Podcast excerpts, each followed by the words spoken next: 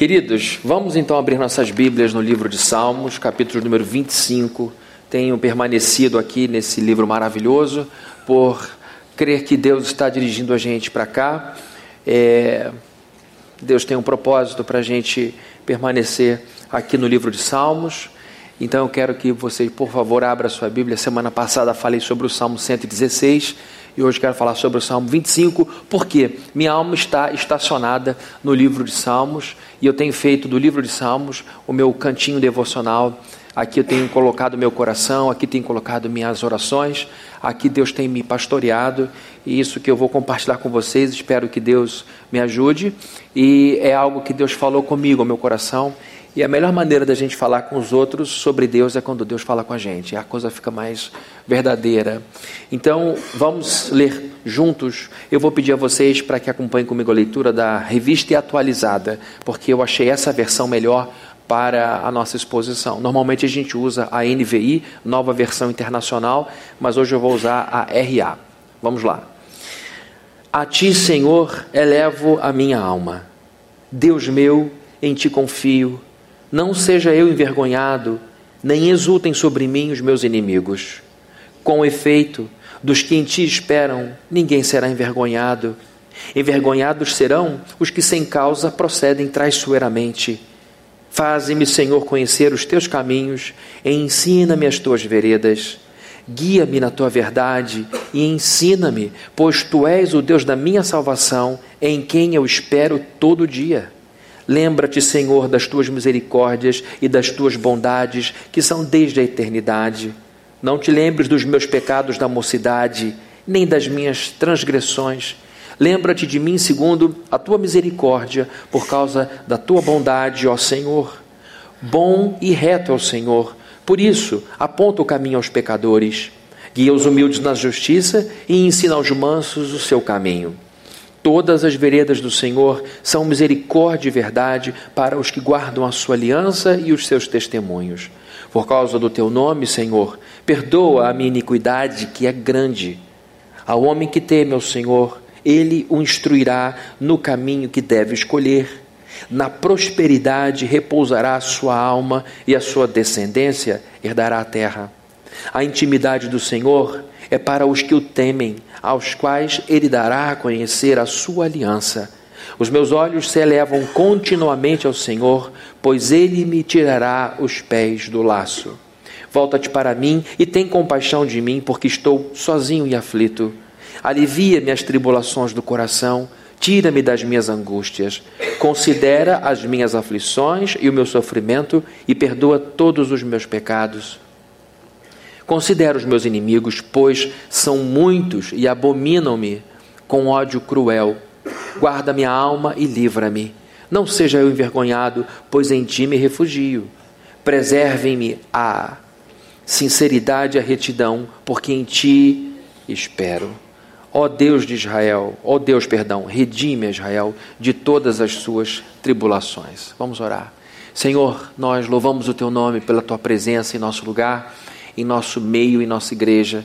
Te agradecemos pela bênção que é podermos nos reunir ao redor da Sua palavra para entendermos o que o Senhor quer para a nossa vida, o direcionamento que precisamos virar nesse momento, em nome de Jesus. E pedimos para que o Senhor tire do nosso meio todo mal, todo espírito caído que possa estar influenciando mentes, influenciando sentimentos, com, trazendo confusão nos sentimentos das pessoas. Nós queremos extirpá-los daqui em nome de Jesus. Queremos que eles sejam retirados, que saiam daqui no nome poderoso do nosso Salvador Jesus Cristo e oramos para que os nossos filhos também recebam a tua palavra nessa manhã. Em nome de Jesus, pedimos todas essas coisas com a certeza de que seremos ouvidos. Amém. Amém. Queridos, Davi foi um grande compositor, como todos sabem aqui, acredito que a maioria de nós aqui sabe. Caso você ainda não tenha lido a Bíblia, o livro de Salmos é o livro mais lido da Bíblia. A Bíblia é o livro mais vendido da história humana. Calcula-se que vendemos mais de 6 bilhões de livros chamados Bíblia. E esse livro tem como o principal na leitura o livro de Salmos. E Davi é, com certeza, o salmista mais conhecido. O livro de Salmos é poderoso demais, lindo demais, porque nos coloca lado a lado com os escritores, porque eles não escondem seus dramas, eles não escondem suas fraquezas, eles não escondem seus medos. O livro de Salmos é um livro muito humano, que apela para um Deus glorioso. E nessa música, porque cada salmo é uma música, nós vemos um homem que sofre muita pressão. Aqui temos um rei um homem já estabelecido, porque um homem com, com maturidade, um homem já vivido. Por que a gente fala isso? Porque no verso 7, se eu não me engano é o 7, ele faz menção dos pecados cometidos lá na mocidade. Então ele diz: Olha, esses pecados estão gravados, registrados na minha história, e eu peço ao Senhor que me trate hoje, não pelos erros de ontem, mas por Sua bondade que é conhecida de toda a eternidade. Ele fala da bondade de Deus que é conhecida de todos os tempos, de toda a eternidade. E agora vemos esse homem pressionado, pressionado por inimigos que o odeiam, que abominam a sua vida, inimigos muito diferentes dele. Vemos então esse homem pressionado pelos inimigos, necessitando de orientação: que caminho devo seguir? No momento de pressão, quando a gente sente o peso da vida nas costas, quando a gente se sente ameaçado pelos inimigos, nós ficamos com, o mundo turvado, nós ficamos com o nosso entendimento confuso, tudo fica embaralhado, a gente fica vulnerável, sensível, aceitando sugestão de todo mundo, porque a gente se sente fraco. E agora Davi vai a Deus expõe seu medo, expõe seu temor, ele pede: não permita que eu seja humilhado, não permita que eu seja envergonhado. Ele está com medo, ele está assustado. A Bíblia diz que ele está aflito e sozinho. Situação muito difícil. E agora ele pede ao Senhor orientação, ele diz: O Senhor é bom e justo, por isso, porque Ele é bom e justo, Ele aponta o caminho aos pecadores, Ele dá direcionamento, Ele pede: Ensina-me os teus caminhos, mostra-me a direção das tuas veredas. Ele está clamando a Deus por direcionamento, porque Ele não quer errar, não quer se perder. E ele também faz menção de pecados, ele fala dos seus erros, do quanto aquilo o entristecia. Então, queridos, vemos um homem que escreve um salmo colocando a vida. E esse salmo não termina dizendo: Ok, Deus, recebi a orientação, está tudo certo, minha alma voltou à paz. O salmo termina no gerúndio. O salmo termina deixando claro para nós que ele está no processo. O salmo 25 termina com um homem em construção. Aqui não temos um salmo que tem um histórico de começo, meio e fim, relatando um episódio difícil que atravessou e Deus deu vitória e agora ele está à mesa com seus amigos celebrando em festa tudo de bom que aconteceu. Não, Davi dá uma parada na confusão, escreve uma música, põe tudo em ordem e dá seguimento aos problemas. O que está em foco aqui é a fé de Davi de que tudo vai terminar bem, que Deus vai cuidar dele, que Deus vai dar direcionamento. É um salmo que mostra algumas coisas. Nesse salmo a gente encontra, em primeiro lugar, as convicções de Davi. Aqui estão as apostas que Davi fez ao longo de sua vida. Davi não foi um sujeito que organizou a vida logo cedo, dizendo: a minha vida vai ser assim, eu vou seguir esse caminho, vou fazer esse curso, entrar nessa escola, depois fazer essa pós, esse mestrado, doutorado, e com tantos anos eu estaria em tal lugar. Não, a vida de Davi foi sendo construída no fluxo dos acontecimentos. Ele ganha conhecimento, ele ganha, perdão, é, importância. Na verdade, ele aparece na Bíblia por um acidente. Quando Deus diz: Olha, eu já rejeitei esse rei, Saul, ele só se mete em confusão, e eu já escolhi um novo rei. E o Samuel vai até a casa de Jessé, o seu pai, e lá ele unge Davi menino, ainda que demora anos para se tornar rei. Davi vai ganhando então o seu papel na vida, ele vai conhecendo o roteiro de sua vida, ele recebe o script da sua vida conforme ele vai vivendo. E o Salmo 25 é é escrito enquanto ele vai vivendo, enquanto ele vai construindo. Alguns dizem que Davi escreveu o Salmo 25 quando Absalão, o seu filho, estava envolvido num plano de tomada de poder. Absalão era um filho ressentido de Davi. Absalão reclama da ausência de Davi. Davi realmente, como pai, deixou a desejar. Era muito ausente. As intrigas aconteciam, as confusões aconteciam debaixo do seu nariz e ele não se envolvia. Qualquer grupo sem liderança é um grupo caótico. E agora Davi, vendo toda a confusão de sua família, não se mete, não põe a mão, não quer se aborrecer e no final das contas ele vive uma coisa difícil como essa, como uma revolta, a tomada de poder de seu próprio filho chamado Absalom, pai da paz. É o nome que significa Absalão, é pai da paz. E o filho de Davi morre em guerra contra ele. Mas até que isso acontecesse, ele viveu um drama. Absalão entra pela porta da frente, Davi sai pela porta dos fundos. Absalão deitou-se com as concubinas do seu pai. Foi um escândalo, uma vergonha muito triste. Davi sai pelas portas do fundo amaldiçoado, passando vergonha e um homem chamado Simei, alguém de influência, começa a praguejar, dizendo: está dizendo, está vendo como você é, você não vale nada, coisas desse tipo, difamando Davi. E os guerreiros de Davi dizem: O senhor quer que a gente acabe com a vida dele? Ele falou: Não, deixa ele falar que pode ser a voz de Deus na nossa vida, vamos embora. Ele sai, sem se apegar ao palácio, para não ter que enfrentar o seu filho, para não ter que matar seu filho. Que, que, que coisa horrível!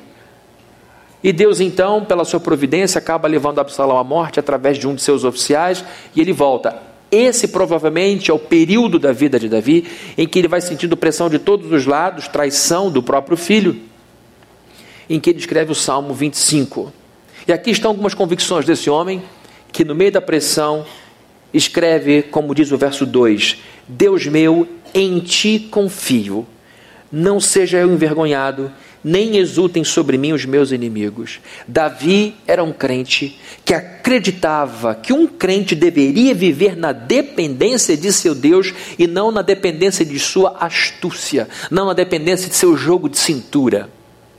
Quando Davi abre o salmo dizendo: Em ti confio, não permita que eu seja envergonhado.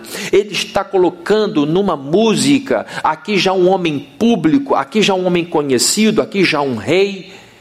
Ele está reafirmando a sua convicção, a sua confiança em Deus, no seu Deus. Verso 3, a Bíblia diz: com efeito, com certeza, dos que em ti esperam, ninguém será envergonhado. Queridos, esperar em Deus é confiar no tempo de Deus é confiar na sabedoria de Deus. É muito ruim quando você está com pressa e depende do outro. É muito ruim quando um filho está no hospital e você acha que o médico tem que te atender no seu horário, o médico vem no horário dele.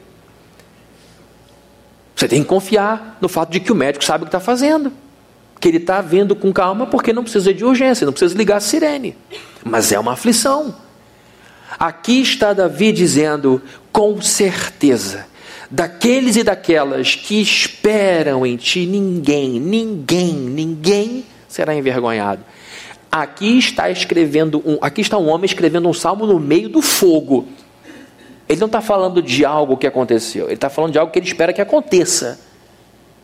Ele olha para Deus e diz: Deus nunca me deixou na mão, e eu acho que agora não vai ser diferente. Então eu digo aqui quem confia em Deus não se frustra. E esperar em Deus é confiar no tempo de Deus e confiar na sabedoria de Deus. É entender o kairos, o tempo oportuno de Deus fazer as coisas e a maneira como Deus faz as coisas. Convicções desse homem, verso 21. Preservem-me a sinceridade e a retidão, por quem te espero. Aqui está um sujeito sendo traído, aqui está um sujeito sendo acossado, expulso do seu palácio. Um homem guerreiro, com um exército fortíssimo, mas só que quem vem encontrar ele é o filho dele. Se essa mesmo a ocasião de Absalão, vamos assumir que seja essa a ocasião, porque não há uma conclusão fechada, mas é tudo indica que seja esse momento, ele prefere abrir mão do seu reino a ter que matar seu filho. E é lógico que nenhum pai põe filho no mundo para matá-lo. E quando ele sai, ele diz: Eu não sei o que eu vou fazer. Aliás, eu sei o que eu vou fazer. Contra ele eu não vou lutar. Mas eu confio em Deus. Eu tenho a certeza de que Ele vai cuidar de mim e que eu continue sendo um homem sincero e reto diante de Deus. Estas são as apostas de Davi. E o medo que ele tem é de que o mundo veja que as apostas que ele fez não passaram de vento. Do que adiantou confiar em Deus? Do que adiantou ser reto? Do que adiantou ser sincero? Do que adiantou ser leal? Do que adiantou ser ético? Do que adiantou ser correto? Não deu em nada. Davi está dizendo: Deus meu, em ti confio, não seja eu envergonhado, nem exultem sobre mim os meus inimigos. Davi era um homem de fé, fé é confiança, fé é confiança. Logo no início aqui a gente leu que ele abre o salmo dizendo: Em ti confio. E ele então pede a Deus para que Deus honre suas convicções. Quantas e quantas vezes não somos expostos a isso? Quantos jovens, em busca de uma vida de santidade, abstêm-se de algumas práticas e são motivo de chacota? Quantos jovens, no início da vida, onde tudo é curtição, resolvem ser maduros e trabalharem como homens e mulheres, ainda sendo muito meninos e meninas.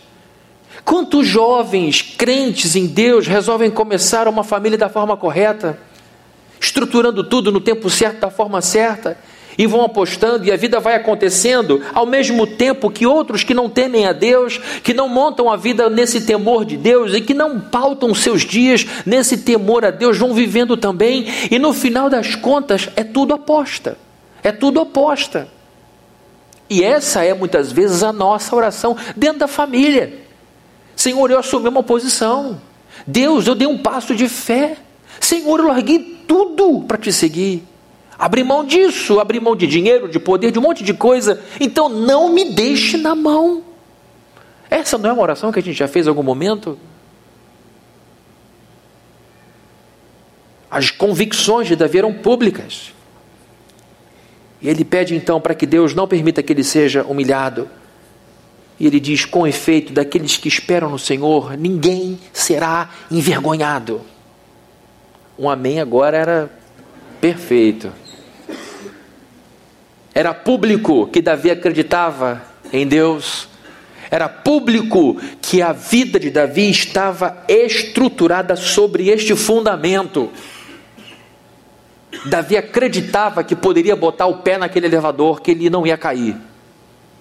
E assim ele foi pautando a sua vida, dando um passo atrás do outro, crendo que Deus o sustentaria, crendo que Deus cuidaria dele, crendo que Deus o honraria. Ele ia lendo a Escritura, o Antigo Testamento, a lei, a Torá, ia instruindo-se e entendendo como é que se forma o caráter de uma pessoa, ele ia apostando no caráter, na bondade, na misericórdia, na justiça, na retidão, na santidade de vida, no temor a Deus. Ele foi construindo a vida, fazendo escolhas assim. Não, ao invés disso eu vou escolher aquilo, porque aquilo agrada a Deus. Não, eu vou abrir mão dessa pessoa, porque essa pessoa me leva para longe de Deus. Não, eu vou montar minha vida dessa forma, porque é assim que agrada a Deus. E assim ele foi criando a vida vida dele. As escolhas de Davi eram escolhas baseadas nesse temor. E chega uma hora que a vida fica grande, chega uma hora que a vida fica enorme, difícil de suportar, e cada passo que a gente dá, porque a vida cresceu, fica sob a vista de um monte de gente, que inclusive torce para nossa derrota, torce para nossa destruição, para nossa vergonha. E nessas horas, com uma vida desse tamanho, a gente olha para Deus e diz: Senhor, eu tenho que dar mais um passo. Eu sei que até aqui não tive motivo para duvidar, mas meu coração é humano. Vou em frente e eu posso dizer para todo mundo que aqueles que esperam no Senhor jamais serão envergonhados. Agora está espontânea.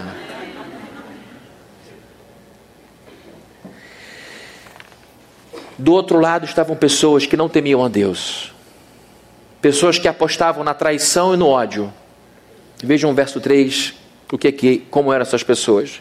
Com efeito, dos que em ti esperam, ninguém será envergonhado. Envergonhados serão quem? Os que sem causa. Agora vocês estão participando da beça, né? Estão lendo comigo, está uma maravilha. Estão até me atrapalhando. Então não. Os que sem causa, sem motivo, procedem como? Traiçoeiramente Verso 19: Considero os meus inimigos, pois são muitos, e me abominam com ódio cruel. Então, Davi está dizendo o seguinte: de um lado estão as pessoas que carregam ódio no coração, infiéis, etc. E do outro, sou eu que peço que o Senhor me conserve a sinceridade e retidão. São apostas de vida, cada um vive como quer. Cada um vive do jeito que bem entende. Davi está dizendo: Eu estou tentando viver de acordo com a tua vontade. Eu estou apostando minha vida toda nisso. Então não me desampare, por favor. Porque do outro lado tem uma galera na arquibancada com pipoca no colo, doida para que eu caia. É tão bom quando a gente vive em comunhão com Deus, porque quando a nossa honra, quando estamos de fato vivendo para a glória de Deus, é muito bom porque a nossa honra passa a ser uma questão de honra do próprio Deus. E a gente pode dizer o seguinte: Senhor, eu sei que eu nunca vou ser o que o Senhor precisa que eu seja, mas eu estou me esforçando e a minha vergonha está muito associada ao Senhor. Então tem misericórdia, tem piedade. Segundo, além de pedir a Deus que o guarde da vergonha dos inimigos, ele pede orientação.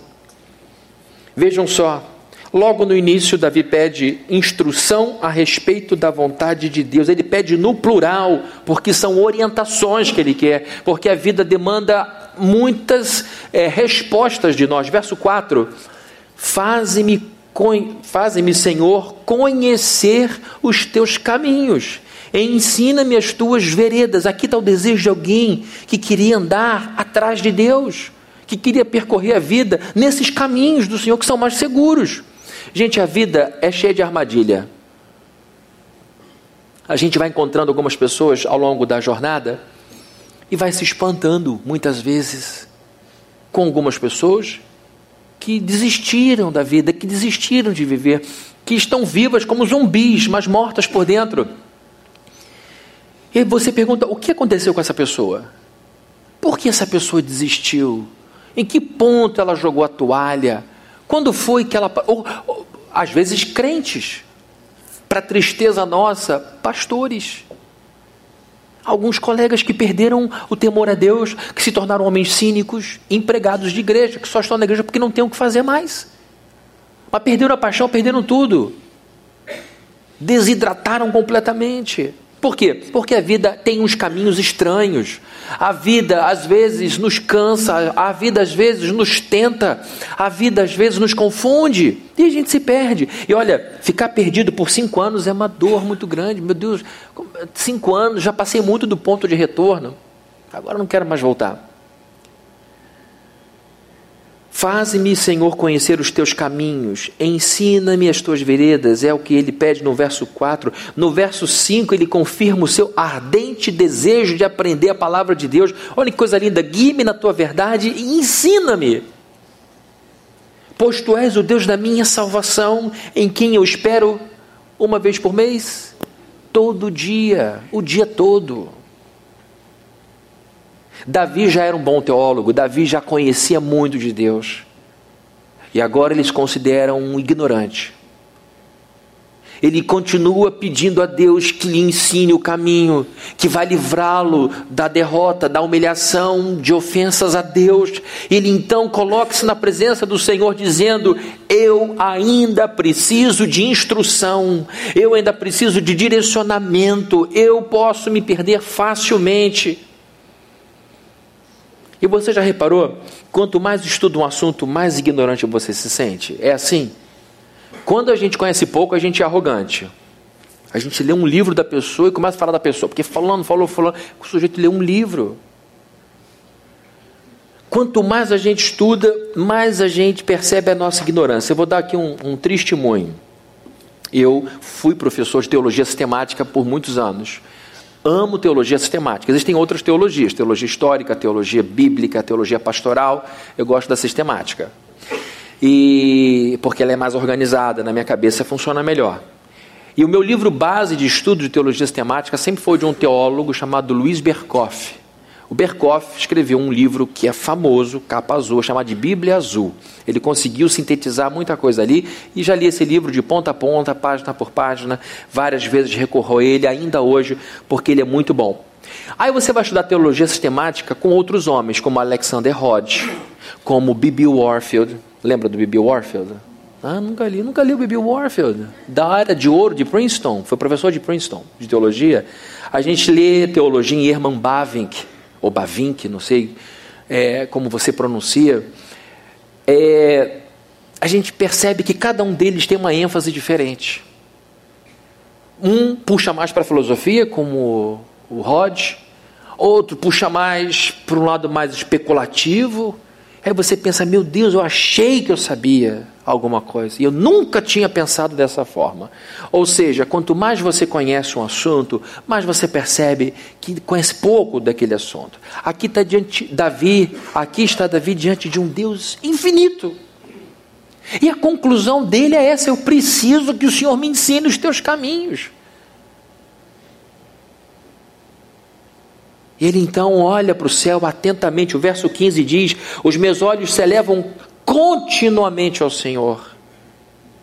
Continuamente. Ele está continuamente pensando em Deus. Não estamos falando de um beato, não estamos falando de uma pessoa chata, não estamos falando de uma pessoa que está desempregada, vive na igreja. Estamos falando de um homem que governava uma nação, um homem que carregava nos seus ombros o ofício de rei e que tinha, portanto, uma responsabilidade enorme a de conduzir o povo na presença de Deus. Eu, e essa atenção que se dá a Deus, a gente tem que adquirir desde cedo na vida. Eu pedi para o pessoal colocar a imagem de um bilhete aqui que foi encontrado na sala do departamento infantil. Consegue ler daí de trás? Esse bilhete foi encontrado no quadro, colado no papel amarelinho. É, eu não me lembro qual é a idade, mas a idade suficiente para escrever razoavelmente bem, porque Deus está com letra minúscula, mas tudo bem, deve ser novo convertido eu ouço cada história né, que Viviane me conta, aí ela encontrou esse bilhete e guardou lá. É alguma criança aborrecida com a confusão que devia estar a aula, inclusive com um professor que não devia estar com controle nenhum, e escreveu lá um bilhetinho do lado: presta atenção na aula de Deus. Então eu fiquei pensando, Deus veio dar aula aqui na igreja e eu não estava nem sabendo. Mas é bonito ver como que pais fazem com seus filhos pequenos quando trazem para a igreja. Eu sempre entendi isso dessa forma. Que quando a gente tem filho pequeno e traz para a igreja, não dá para você ficar com uma criança de 8 anos quer ir para a igreja? Quer, quer, quer, tem que ir, porque a criança. Pergunta ela: quer tomar vacina? Quer tomar uma injeção? Você quer comer essa comida ruim, mas que vai te fazer bem? Você quer ir para a escola hoje, meu amor? Eu não entendo porque quando é para a igreja, ah, você quer ir, você tem certeza. Esse remédio é super amargo, você quer, neném? Quer? Quando a gente leva os nossos filhos para a presença de Deus, quando pequenos ainda, a gente faz como aqueles pais que levavam seus filhos à presença de Jesus. Os apóstolos tentavam impedir, não, não, não, isso, não faça isso não, deixa eles virem aqui, o Senhor estendia a sua mão e abençoava. O nosso trabalho, enquanto os nossos filhos são pequenos, é o de, da melhor forma possível levar os nossos filhos à presença de Deus. A bênção é do Senhor e não nossa. Então, quando a gente vê uma criança interessada dando uma bronca nos amigos, dizendo presta atenção na aula de Deus, a gente espera que dê num Davi. A gente espera que dê num homem como Davi, numa pessoa como ele, que mesmo depois de muitos anos, conhecendo muito a Deus, dizia: Os meus olhos estão atentos ao Senhor porque aprendeu isso cedo, porque entendeu isso cedo. Obrigado, Lincoln. Prestem atenção no culto de Deus, tá bom aqui agora? Davi demonstra também atenção. Ele não pede só orientação, ele mostra o desejo de aprender. Os meus olhos se elevam continuamente ao Senhor. Eu quero ver uma coisa paradoxal nesse verso aqui. Os meus olhos se elevam continuamente ao Senhor, pois ele me tirará os pés do laço. Davi mostra uma firme confiança de que Deus vai orientá-lo e que Deus vai dirigi-lo. E ele tem uma expectativa e olha com fé. É um olhar de obediência, é o olhar do serviço, é um olhar humilde da reverência, é um olhar maravilhado de admiração, é um olhar concentrado da, da meditação, é um olhar terno do amor. Ele olha para Deus com todos esses sentimentos. E veja que coisa incrível. Olha que paradoxo, olha como a gente vive nesse mundo. Verso 15 diz: Os meus olhos se elevam a Deus continuamente, perdão, os meus olhos se elevam continuamente ao Senhor. Pois ele o que? Me tirará os pés do laço. Olha a cena. Ele está olhando para Deus, clamando ao Senhor, pedindo a Deus, elevando a alma a Deus. Ele começa o salmo dizendo: A ti elevo a minha alma. O que, que é a nossa alma? É o nosso eu. É a nossa vida consciente, é o que nós somos, é o que nós entendemos de vida, ou seja, eu por completo, não fisicamente, Mas emocionalmente, psiquicamente, quando eu digo eu me elevo, eu estou dizendo tudo que eu entendo por ser humano que eu sou, eu coloco na Sua presença. Eu me elevo a Ti, eu me ergo a Ti, enquanto meu pé está numa armadilha. Enquanto meu pé está numa armadilha. Enquanto gente puxa o meu pé para baixo. Enquanto gente quer me colocar neste mundo, eu me esforço para entrar na Sua presença. Não havia crise que tirasse da vida a presença de Deus. Não havia inimigo que fizesse com que Davi perdesse a sua fé em Deus. Não havia gente ruim que colocasse Davi no vinagre. Aqui vemos um exemplo para nós, queridos. A vida e seus problemas vão nos tirar desse lugar vão nos tirar da presença de Deus, mas cabe a nós fazer este esforço, elevar a alma a Deus, olhar continuamente para Ele e pedir para que Ele nos oriente, porque chega uma hora, queridos, que as amarras são soltas, chega uma hora que os nossos pés são livres do laço. Que fé robusta, que coisa incrível. E ele diz: O homem que teme o Senhor, verso 12: O homem que teme o Senhor, ele o instruirá no caminho que deve escolher. Na prosperidade repousará a sua alma e a sua descendência herdará a terra. Aqui está um homem escrevendo coisas pela fé. Ele diz: Olha, o homem que teme ao Senhor, mesmo que seja um pecador, o Senhor é bom e justo e por isso ele indica o caminho aos pecadores. A este homem que teme a Deus, apesar de suas fraquezas, ele o instruirá no caminho que deve escolher. Davi está orando: Senhor, é isso que eu creio, é isso que o Senhor vai fazer. Eu sou pecador, mas temo o teu nome e eu sei que o Senhor vai me orientar. Ele diz no verso 13: E na prosperidade eu repousarei. Na prosperidade repousará a sua alma. Vamos dar uma olhadinha aqui no, nesse verso 13. Prosperidade no hebraico é toubi. Toube é satisfeito, feliz, bem-estar. E quando ele diz que essa alma feliz repousará, perdão, que esta alma repousará, o verbo repousar aqui é lum, que é hospedar, passar uma noite. Veja que coisa incrível Davi está dizendo: Senhor, eu sou um pecador, eu não mereço nada, mas sei que o homem que te teme vai com certeza ser instruído e na prosperidade vai repousar a sua alma. É como Davi estivesse dizendo o seguinte: Este homem que teme o Senhor e que é instruído por Deus, que anda nesse mundo com Deus e por isso livra os seus pés dos laços, vai ver sua alma se hospedando no quarto do contentamento. Porque alma próspera não tem a ver com a quantidade de coisas que possui, porque eu conheço gente muito rica e que vive aflita, com medo de perder a riqueza. Conheço gente que ganha mais de 110 mil reais e morre de medo de não ganhar mais isso. Conheço gente que tem patrimônio para viver três gerações e que vivem angustiadas, e a conclusão que a gente chega, que não é a abundância de bens que traz contentamento, é sim a certeza de que a nossa alma está hospedada em Deus que nos traz esse descanso. É isso que Davi está dizendo, que quando Deus direciona, quando Deus caminha, quando Deus instrui, a nossa alma repousa repousa na prosperidade. E quando eu digo, quando ele diz repousa na prosperidade, não é como o tio Patinhas que se jogava naqueles baús cheios de ouro e repousava ali. É uma alma que repousa na mão do seu pai. Isso não tem a ver com quantidade, tem a ver com a qualidade. Você deve ter entrado em casas grandes, maravilhosas e sentiu ali como uma pedrinha. Nenhum acolhimento, tudo muito frio. Mas você deve ter entrado em casas muito simples em que você é abraçado, acolhido e se sente num lar. A pessoa que escolhe andar nos caminhos de Deus vai ter descanso para a alma, porque essa pessoa sabe que quem anda nos caminhos do Senhor entende que não é abundância, mas sim que o contentamento que concede repouso para a nossa alma. Davi pede perdão por seu pecado. Então, estamos analisando o Salmo com bastante tranquilidade, com bastante cuidado para que a gente tire a riqueza desse salmo para a nossa vida. Davi pede perdão por seu pecado. Verso 11: Por causa do teu nome, Senhor, perdoa a minha iniquidade que é grande.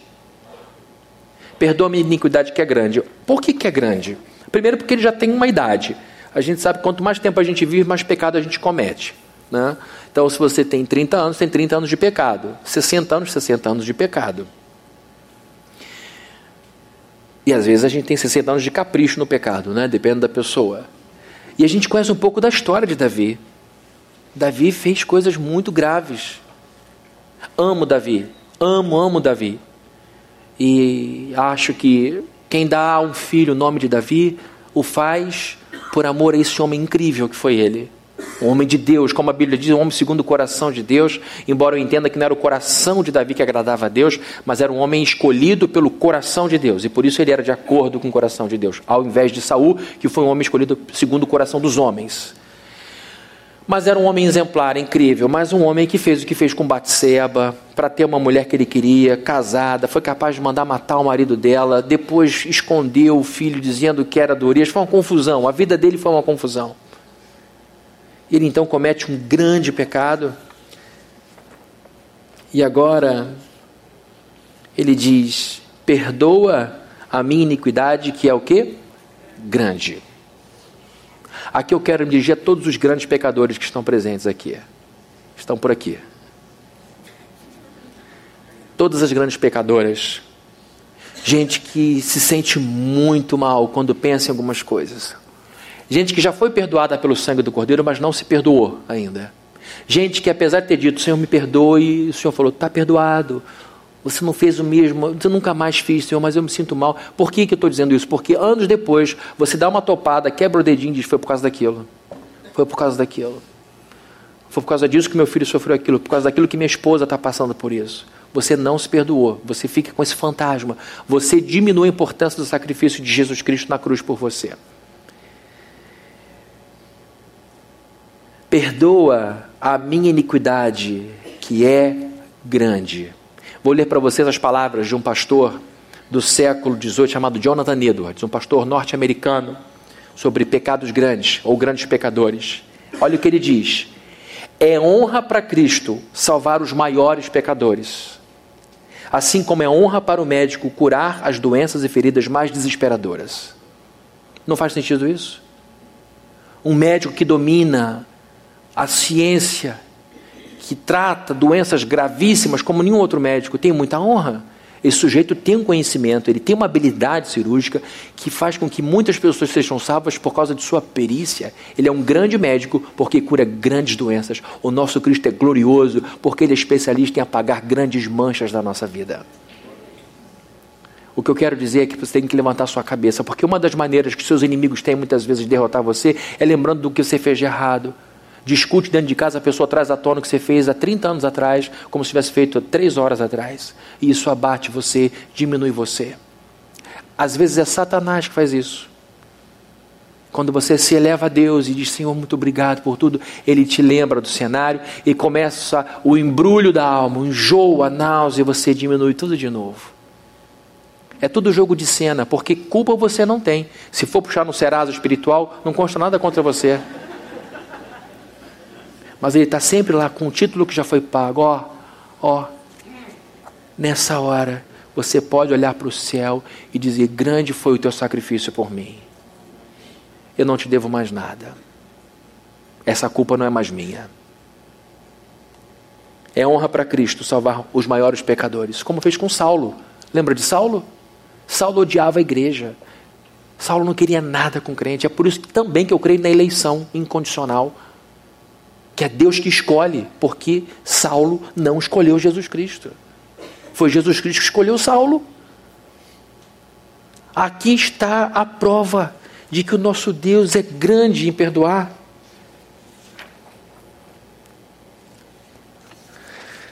Davi fortalece a sua amizade com Deus. Pede perdão, fortalece a sua amizade com Deus, e isso é visto no verso 14. A intimidade do Senhor é para os que o temem, aos quais ele dará a conhecer a sua aliança. Na Bíblia, nova versão transformadora, no verso 14, a Bíblia diz: O Senhor é amigo dos que o temem. Vejam que coisa incrível Davi está dizendo. Davi fortalece a sua amizade com Deus. A intimidade do Senhor é para aqueles que o temem, aos quais ele dará a conhecer a sua aliança. Está falando de relação íntima, familiar, próxima do crente com seu Deus. E, gente, até para o crente é difícil de explicar para as pessoas o que significa usufruir da intimidade de Deus. Sabe por quê? Porque é uma coisa que você conhece pelo experimento. Como é que você vai dizer para outra pessoa qual é o gosto de morango se outra pessoa não, nunca comeu morango? Ela tem que provar o morango. Falar de intimidade com o Senhor para gente que não está nem aí é impossível a pessoa entender. E para nós falarmos para o outro o que é um momento de intimidade com Deus, às vezes é difícil, mas quando o outro já percebeu o que é ficar cinco minutos na presença de Deus, como aquilo revigora e refortalece a pessoa, ela entende. A gente não consegue explicar bem com palavras porque a gente explica bem com sentimento o que é sentir-se amigo de Deus, dizer: Ele é o meu Deus, Ele é o Deus da minha casa. Eu e o Senhor estamos juntos, eu e a minha casa serviremos a Ele. Caminhar com Deus é a melhor forma de conhecer a mente de Deus. E para quem precisa de orientação como você precisa, nada melhor do que intimidade com Deus. Senhor, onde eu piso? O que eu falo? De quem eu me aproximo? De quem eu me afasto? Senhor, me ajude a montar uma estratégia. Eu não sei como agir. Todas essas dúvidas estão absolutamente dissipadas na mente de Deus. Deus sabe de tudo, tem todas as respostas. Deus sabe exatamente para onde você deve seguir, e existem momentos na nossa vida em que essas coisas só serão reveladas se nós o buscarmos e buscarmos de todo o coração. Às vezes a verdade brota na frente da gente, plum, nem esperava aparece, mas às vezes tem que cavar. Buscar-me-ei e me encontrarei quando vocês me buscarem de todo o coração. Buscar-me-eis e encontrareis quando buscar de todo o coração. Amigos que andam juntos contam os seus segredos um ao outro. Amigo de verdade abre o coração dizendo: Olha, esse dia foi difícil para mim por isso, por isso, por isso. A intimidade dos amigos faz com que eles compartilhem o interior deles. Vejam só os exemplos de compartilhamento por causa da amizade de Deus para com algumas pessoas. Noé. Noé vivia no meio de um povo. E Deus chama Noé num canto, no momento, e diz: Noé, vamos tomar um café na Starbucks? Vamos. Vamos lá. Noé, eu quero te dizer uma coisa que você tem que construir uma arca. Como assim? Aonde? Aqui no seco. Fé é isso. Fé é isso, é construir arca no seco. Mas, Senhor, por quê? Porque eu vou destruir tudo, não é? Esse povo não tem conserto. E Noé constrói. Noé ficou sabendo disso de antemão porque Deus revelou a Noé algo íntimo dele. Havia uma decisão intratrinitariana. Dentro da trindade, Deus tinha dito: Eu vou destruir tudo. Eu vou contar esse segredo para Noé. Vai projetar um texto aqui, por favor, do livro de Gênesis, em que Deus faz uma pergunta: por acaso disse o Senhor, ocultarei a Abraão o que estou para fazer? Visto que Abraão certamente virá a ser uma grande e poderosa nação, e nele serão benditas todas as nações da terra. Ocultarei alguma coisa ao meu amigo. Abraão é chamado de amigo de Deus. Intimidade do Senhor revelada a ele que fez toda a diferença. O sujeito está na sua casa, na sua família, celebrando a segurança de um clã. E de repente o Senhor diz: larga sua parentela e vai para um lugar que eu vou te mostrar. O sujeito rachou com a família. Hoje já é difícil você rachar com família. Imagina o tempo dele. E ele vai atrás de Deus. E o que é que o guia pelo deserto, pelos caminhos in, in, desconhecidos? Amizade intimidade com Deus. Está vendo como é bom ser amigo de Deus? João, no dia da ceia, o Senhor falou: Alguém vai me trair. E eles ficaram desesperados, porque pensavam: será que eu vou fazer isso?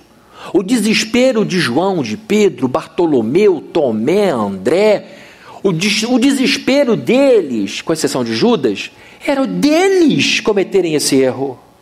E aí começa: eu, eu, eu, eu. Até que João vai a Jesus, encosta a cabeça nele e, com muita intimidade, aqui no peito de Jesus, ele pergunta: Senhor, quem é? E o que, que ele faz? Ele aponta. Preste atenção a quem vai compartilhar comigo esse momento de refeição. É Ele.